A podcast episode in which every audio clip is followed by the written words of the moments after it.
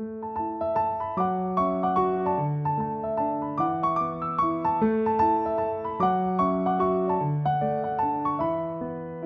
欢迎大家收听《纳可纳克清华》，我是主持人胖达。新的一季《纳可纳克清华》，我们要为听众带来更多元的入学管道与修课方式的介绍。那也欢迎各位听众，如果有任何想要知道的内容，都可以连接到我们节目资讯栏的连接，那留下你的问题，或者是想要知道的清华大小事。我们都会在节目中为大家解答。那今天呢，我们要持续加码特殊选材这个管道。特殊选材有别于一般考试申请入学，这个管道更关注学生特殊才能、经历与成就。那些无法用考试去鉴别，但是深具潜力的学生。那今天我们请到以音乐专长入学的魏崇轩。那音乐专长其实一直以来都是特殊选材的一个非常主要的专长群，也就是这一群就是竞争非常激烈。所以如果你有音乐专长或是艺术专场的人，这集你一定要听。我们邀请崇轩来跟我们分享，说聊聊他就是从呃从小的呃如何学习探索，以及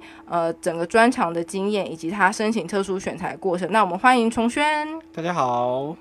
好，重轩好。那首先呢，我们就要请重轩来介绍自己。我知道重轩是以音乐啊、乐器贩售跟管理的呃特殊专长进入清华大学。那我想要请你跟我们聊聊，说你是如何开启你学习音乐，以及你开启你经营的生涯呢？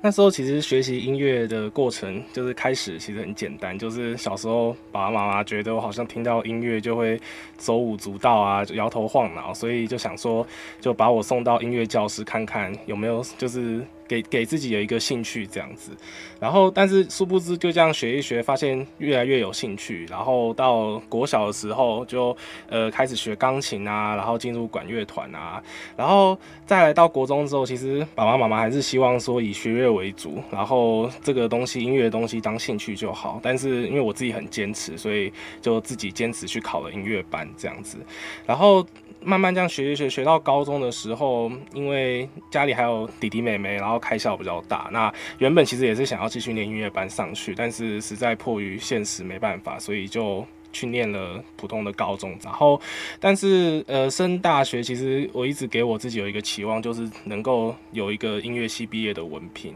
至少有一个音乐系毕业的文凭这样子。然后那时候其实就是懵懵懂懂，一直找不到自己的方向，然后也不知道自己真的考大学能不能考好，然后就偶然发现的特殊选材这个。管道子，然后就很很幸运的，就是上了这个清华大学。那我现在是科技管理学院学士班跟音乐系的双主修。听这样就是重轩，虽然你高中没有念音乐班，可是你持续对音乐是非常有热忱，是非常想要向往，就是学习音乐这件事情。那呃，你念高中的时候虽然是一般高中，那你就是还是有持续学习音乐吗？还是你就是自学呢？哦。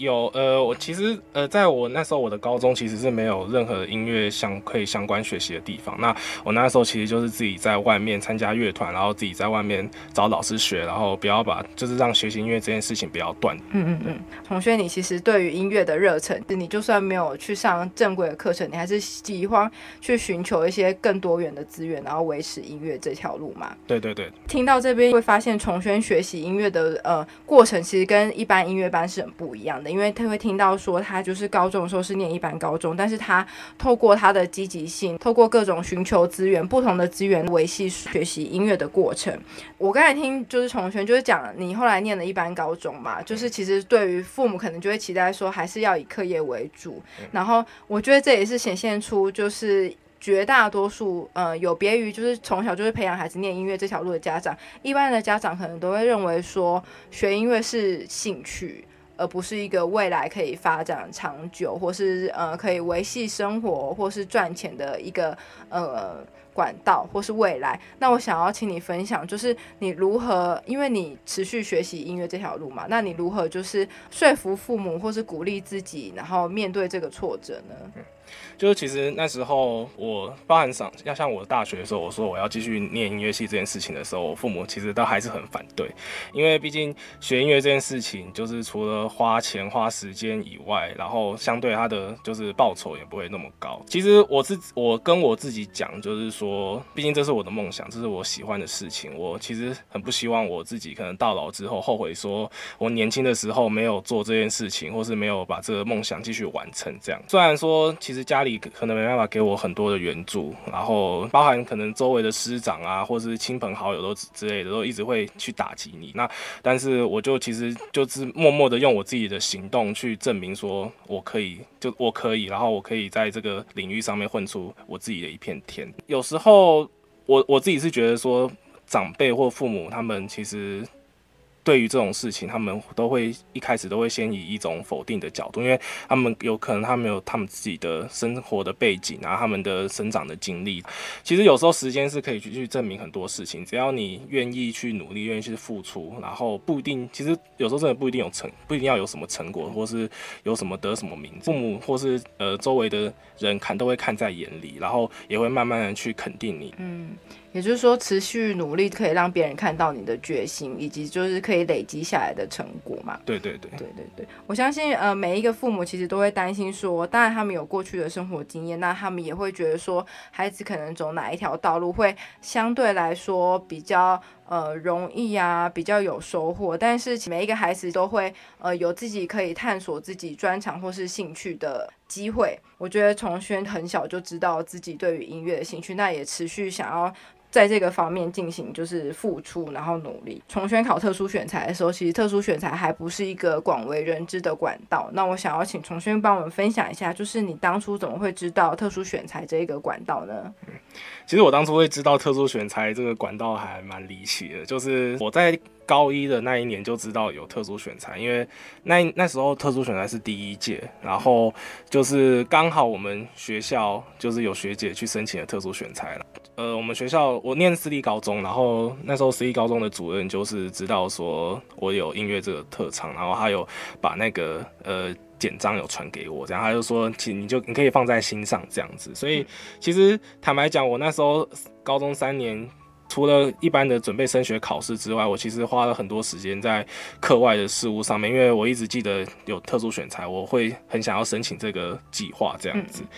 就是有关于特殊选材，你就说你高一就开始注意，那就会开始累积一些自己的经验或是成果。我们刚才听重轩分享说，高一以来你就知道这一个特殊选材的管道。我发现就是对你有管理方面的专长。那我想要请你谈谈，你是不是从高中的时候就开始结合音乐跟管理这两个专长，那去累积你后来申请特殊选材的一些成果呢？对，呃，因为。其实我从小除了学学音乐之外，我自己还对就乐器有很就是很喜欢研究乐器这样子，所以我那时候高中的时候，因为要帮我妹妹买一支长笛，结果我不小心多买了一支，然后所以我就就想说，那自己多买一支，我也不能不可能自己多聊钱嘛，所以我就自己试试看，把它放到网络上卖。结果我发现，就是透过我的嗯已经。有一些知识啊，然后加上音乐的背景，这样我发现我自己还蛮会卖乐器这件事情，所以慢慢的我就把卖乐器这件事情越做越大，越做越大。所以高中除了就是一般念书啊，然后可能校外的课外的活动之外，我还有在经营就是网络的商店这样子。哇，这样超酷的！说到对乐器有兴趣，然后卖乐器这件事情，我可以请你再多谈谈吗？因为卖乐器感觉是一件别人不会有的，或是其他以音乐专场入学的人不会有的。嗯，乐器卖卖买卖这件事情是一个还蛮特殊的事情，包含就是可能跟现在的你可能想到三 C 手机市场啊那种，其实都很不一样。因为乐器买卖这件事情，它不是说可能比价格或是比 CP 值，比谁功能多，然后就可以卖的比较好，市场就比较大这件事情。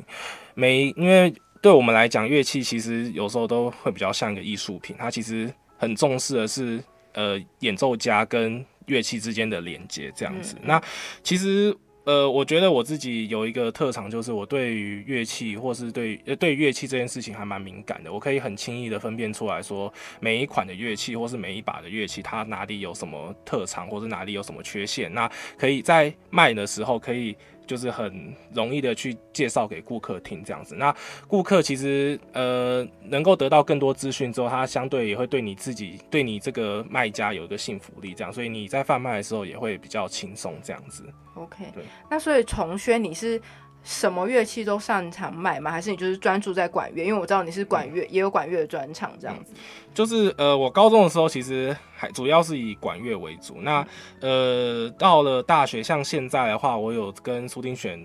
提琴工作室合作，那我现在在帮他们就是做行销啊，去做呃库存管理啊之类的工作，这样子就是慢慢去接触不同领域的乐器。哦，所以你现在就是基本上就是各方面的乐器你都会有所接触，主要是西乐嘛？对，主要还是西乐为对。好，就是刚才重轩讲的那个那个商店那个企业，我们会把链接放在下面。大家如果对于乐器有任何的需求，也可以找我们重轩。好，说到刚才就是乐器贩卖这件事情啊。接下来就要连接到说，就是崇轩他在清华大学是双主修音乐系跟科管院学士班，呃，特殊选材他很特别，他就是大一是不分系，就是你有大一的整个过程，然后你去探索说你未来想要分流到哪一个学系，那可能你是某一个专场进来，但是你未来是不是要走这个路，或是要走多元的路线呢？都是学生在大一可以决定的。那我想要请同学跟我们分享一下，就是说问问你，就是你在大一的时候你是怎么进行？探索，以及是你更深入的了解你对于音乐以及管理的呃兴趣，跟比如说你的特长，或是你就是非常的有 sense 在这两个领域这样。就是其实呃那时候进大学的时候，我对蛮多东西都蛮喜欢，就可能不止音乐跟商的东西，我那时候其实还对机械啊、对心理啊之类的东西都很有很有兴趣那样子，然后。我我印象很深刻的是，我那时候大一就是还没开学之前，有新生有选一次课嘛。然后我那时候选选选选课完之后，我就照我自己想要修的课去选这样子。结果呃，就是在加退选加呃加退选时间过后，我的课表跟我一开始选的课表完完全全不一样。对我那那时候后来进来学校之后，我是想说，就是利用不分析这个呃身份，然后去各个课去修课，因为有我觉得。高中升大学这个阶段，有时候是我们高高中的时候觉得这个系或者这个课在讲什么东西。那其实进来大学之后，你会发现，呃，事实上完完全全不一样。就像我相信，应该很多人对商科可能就是觉得说，哇，进来就是会赚大钱啊，就是对可能商业有什么一定的了解啊这样。但其实事实上，你进来商学院之后，你会发现，其实他学的东西跟你想象中的完完全全不一样这样子。所以大一不分系这件事情有一个很好的。比相较于其他系来讲的话，你有一个很好的优势是说，别就是你有全校的选课权，这样子，你可以多去发掘你自己真正想要或是你真正需要的东西，这样子。嗯嗯，对，嗯，好，嗯，我刚才听到一个很有趣，我想要请重轩跟我们再谈一下，就是你说你预选课跟最后选的课不一样的原因，是因为你去听了之后就发现说筛选出你想要的吗？还是这个过程是怎么样？因为我想大家应该也会觉得很有趣，就是说，呃。当然，每一个都有兴趣的兴趣的课程，那一定会找关键字，可是完全不一样。以及说我发现新的，呃，自己可能有兴趣的这个过程，然后你的心态上，就是你一定也是以非常开阔的心去听每个课程。然后想要请你分享，就是这个学习以及选课的呃呃过程。嗯，就是呃那时候呃选课的时候，其实。呃，我没有去很了解，也没有问学长姐，然后或是很了解说每一堂课在干什么。我就是看到课名说，哎，这个东西我好像很有兴趣，然后我就点下去了。那殊不知是说，其实呃，虽然你说你是大一的不分系，但是你其实升大二的时候，你还是必须有一个分流的动作。那包含其实有一些必修必选修，你还是必须在大一的时候做完成。然后，所以我是进来大学之后，就是呃。呃，开学之后我就听了很多学长姐讲了，哇，你这个课必须要修，先修先修什么东西啊？然后，哇，你这个课明明就是研究所的课，你为什么大一就要去修这个课？类似这种事情，然后甚至说我我印象很深刻，有一堂是礼拜六的课，然后我就礼拜六傻傻的去跑去，就是我记得那个课叫企业概论，然后我就傻傻的去呃上课，然后就一上完之后发现，哇，根本不是我能力可以触及的东西，而且教的东西也跟我想的完全不一样，所以我才在加退学时间把所有的课表重新都安排一次。是这样子，OK，好。那呃，接下来我想要问崇轩，就是你作为特殊选材的学长，那你发展到现在，我想呃，你也是有呃关于选课啊，或者持续就是呃经营自己专场的一个呃生涯的经验。那你会如比如说现在有人要申请特殊选材的话，你会怎么样跟他们推荐清华大学的特殊选材呢？那你对于清华大学来说，你觉得有什么样的学习资源是你觉得特别难得的？其实我觉得特殊选材应该是给予有梦想或是你真的很喜欢某一件事情的人来说，有一个另类的升学管道。因为台湾的教育可能还是最主要是以升学为主。那我相信应该很多人跟我一样，就是对于考试可能不一定到这么擅长，但是对于自己的理想或是对于呃某某件事情有非常大的决心，或是呃。非常想要希望在学习的一个动力，这样我我会觉得说，不只是可能申请特殊选材之类，就是可能大家在于呃求学的过程中，可能会被课业这件事情会被呃或是考试这件事情会放得很重。那但是呃我自己其实从国中、高中也是过跌跌撞撞，但是我最后得到一个结论是说，你要去发掘你自己喜欢跟专长的事情很重要。我自己觉得我是蛮幸运，就是我在高中的时候就已经知道我自己擅长什么事情，或是喜欢什么事情。那我会觉得说，特殊选材这件事情，其实会会比较说是你你已经知道你自己喜欢或是擅长什么东西，而且你自己有在持续已经持续在做这件事情的人，会很适合这个管道，因为。在对于特殊选材的同学来讲，你进来大学之后，包含你的同才或是你呃在所在的环境，都是需要你自己去很 push 你自己，然后去发掘说你自己还需要什么东西这样子。对我来讲，刚上大学的时候，我最 shock 的是说，第一个当然就是不分析这个制度，因为毕竟那时候是全校的课，所以你都是选到宝。我我大学到目前，呃，要升大四，我总共修了一百五十一个学分。哇塞，你已经超修再超修嘞！对，因为我真的我发现划算，很划算。我我缴那个学，我爸妈我爸妈都说你是去吃到饱，是不是？对对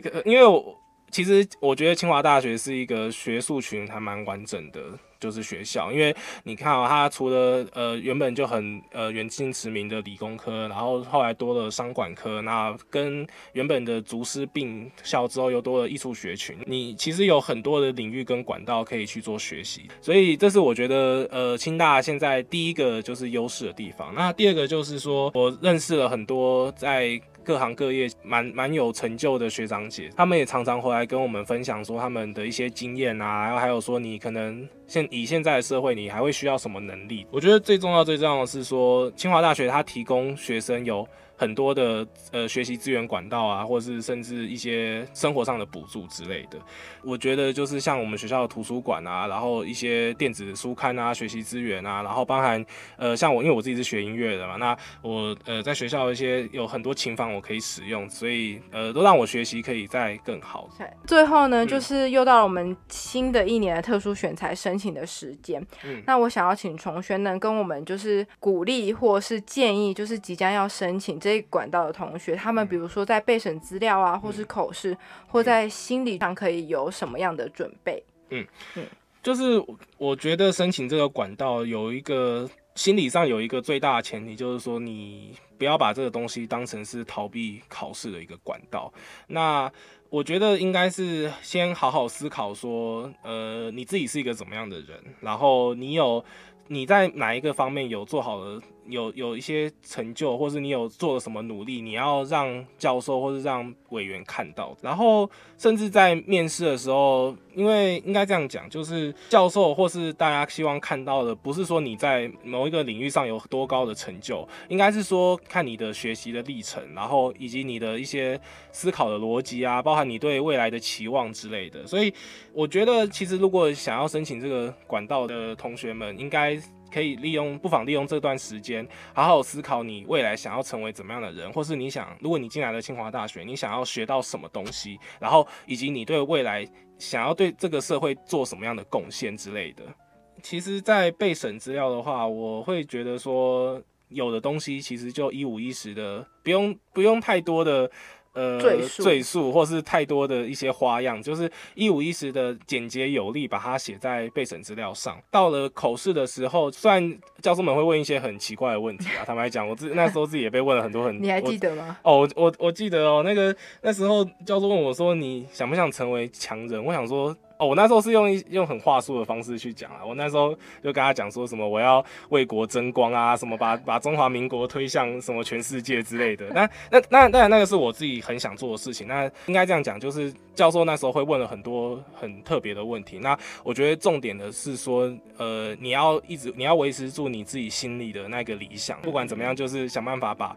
就是跟教授讲说你自己真正想要做什么事情，因为有时候教授问这些问题，其实就是在考验你，不不不单单是说考验你临场反应的能力，也是考验考验你说，呃，你是不是真的心里想的是这些东西？对，嗯，OK，好，就是一贯就是不论从备审资料，或是面对教授或自己心态的准备，重轩他会建议大家，就是当你要申请这个管道的时候，你可能要思考的问题就是说你。这个兴趣、这个专长，以及你未来想要做的事情，可以有怎么样的连接？那你过去的是，你过去做的努力绝对不会是白费的。就算你不是拿到全国第一，或是全世界第一啊，县市第一，但是你所做的努力才是教授真正想要看的东西。他想要看你整个学习的呃历程，然后在这个专长上累积的过程，而不是只。单就看你最后呃有没有得到那个奖，因为奖其实奖当然得到奖是很厉害啦，但是我觉得潜力以及说你对于这个兴趣你呃坚持才是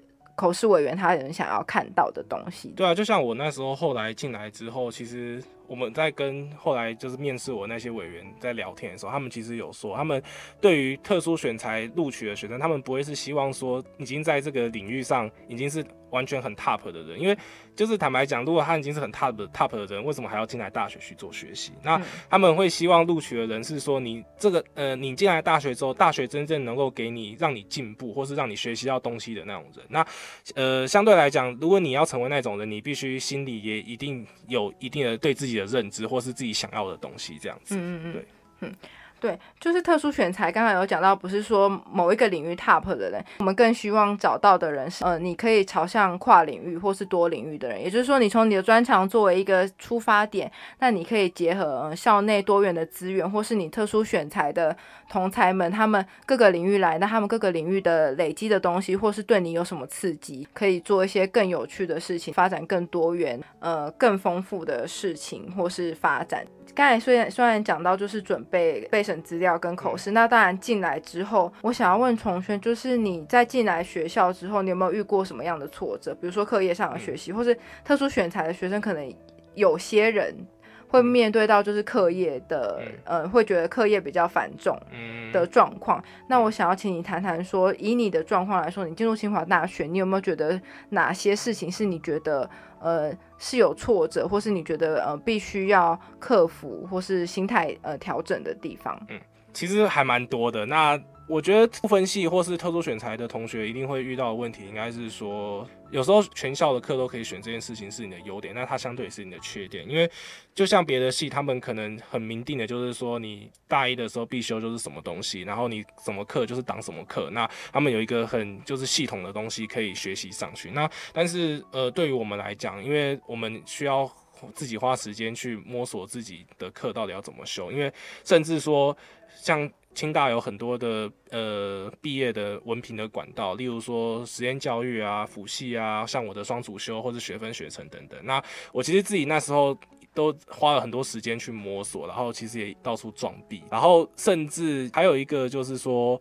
因为你是不分析，那有时候你去别的学院修课，有时候还是会被人家排外这样子。对，那我自己会觉得说，其实升了大学，那有时候问题你当然是可以请别人去帮你解决，或者甚至去跟学校学校讲，但是包含到现在，到是之后以后出了社会，那这个东西你不能永远都是叫老板或者叫谁去帮你擦屁股，你必须自己得。去解决这个问题，这样子，所以，呃，我自己是，当然是自己是花了很多时间去研究学校的升学，就是毕业的文凭管道，然后再去跟可能跟教授啊，或是跟主呃系主任之类的去谈啊，然后对于修课上的问题呢，就是多认识一点朋友，然后可能就多认识点其他系的朋友，然后就是问他说，哎，你们可能。毕业要怎么样？呃，毕业的修课的规定是怎么样啊？要怎么样去完成啊？那有哪个教授是比较雷的啊，或是之类的问题这样子，所以你必须得自己想办法去解决这些问题。那接下来最后一个问题是想要请重轩，就是鼓励现在正在为自己兴趣而努力的人，因为你是很明确，然后有寻找到方法。但是我相信，呃，很多的学生，不如现在是国中、高中，他们可能会有非常强烈的兴趣，可是生活上，比如说家长或是课业上，可能也会给他蛮大的挫折。我想要请你，就是以大学长的经历或是经验来跟他们谈谈，说如何在自己兴趣这条路上继续走下去，那不放弃。我觉得这个问题应该是先问你说，这个东西是不是你真正的兴趣？那我以我自己为例啦，就是像我那时候升高三的时候，我其实自己也不知道学音乐这件事情到底是到底是我真正就是最喜欢做的事情。那我给我自己的考验是说，我就可能一两个月、两三个月，我就是不碰乐器，就是不碰音乐。那我最后发，我最后发现说，其实我真的受不了。那学音乐这件事情真的是我就是很想做的事情，就是很想要继续完成的事情。那我觉得不妨可以先提供大家这样一个经验，你可以先。试试看，说你自己现在做这个事情是不是你真的很想要做的事情？那如果他真的是你很想要，就是继续精进，或是很想要呃继续完成的事情的话，有时候不妨不要太在意别人的眼光，或者是说，当然父母他们或是长辈其他人他们会有他们的想法。那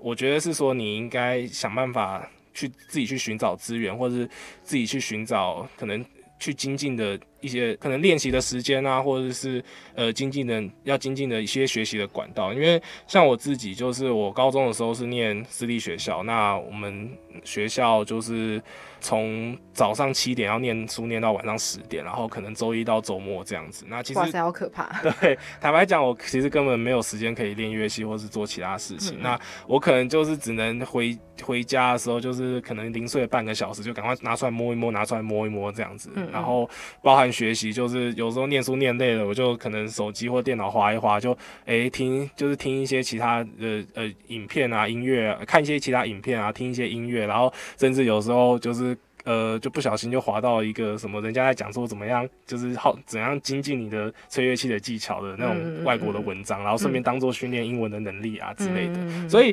我我自己会觉得说，我想做这件事情，然后结果一直被阻挠，一直被阻挠。那我自己的经验告诉我是说，其实是看你的心愿不愿意，愿不愿意再继续。努力的去完成或是去精进这件事情，那其实说真的，其他的都不会是问题。嗯嗯，对。我觉得刚才重轩有讲到，就是他可能就是读书读累了之后，他就会跑到某一个影片看到，其实就是所有的专长跟兴趣，就是一点一滴的累，任何的一个累积都不会是白费的。所以也鼓励大家，如果现在真的呃。还在探索，或是你已经明确知道自己的兴趣或专长的人，其实可以持续性的呃去发展，或是去累积自己对于这个领域的呃进展。嗯嗯，应该是你你就是你在努力的时候，你可能会有心累的时候，你可能会有想放弃的时候。那我自己的经验告诉我是说，你可以放慢脚步，或是缓下来休息一下，再看看这个世界上其他的美就是美好的事情。但是你永远不要放弃这件事情。因为当你放弃了，你前面的努力就是白费了，这样子。嗯嗯，对。OK，好，对，也不要就是当你在专注某一件事情的时候，周边也是有各个领域的东西，你也可以多多接触，也可以成为你的养分，这样也可以让你在专注在耕耘某个领域觉得枯燥、挫折、乏味的时候，也给你一点就是呃弹性啊，然后一点休息的机会。那其实也可以带领你走向一个更长远的一个累积，这样子。对，OK。那今天谢谢崇轩跟我们分享了自己学习的经验，让我们了解到学习音乐的道路上，除了专注在乐器的练习啊，如何透过乐器音乐拓展自己更多元的面向。清华大学的跨领域环境也带给他不同的思考逻辑跟视野，也产生了不同对于音乐的诠释。那也很期待他未来发展。那有关于就是呃，今天崇轩有讲到的，不论是双专场啊、音乐系啊，或科管院学士班的相关资讯。我们都会放在节目的资讯栏当中，那大家有兴趣都可以去看看。这样，那最后就是要跟大家公商一下今年度的特殊选材的时程，就是呢，目前招生简章已经上线了，那我们的报名的时间是十月七号到十号，那请大家一定要务必要提前准备，一定要准时缴交哦。过了报名时间，我们就不会再受理大家的报名资料了。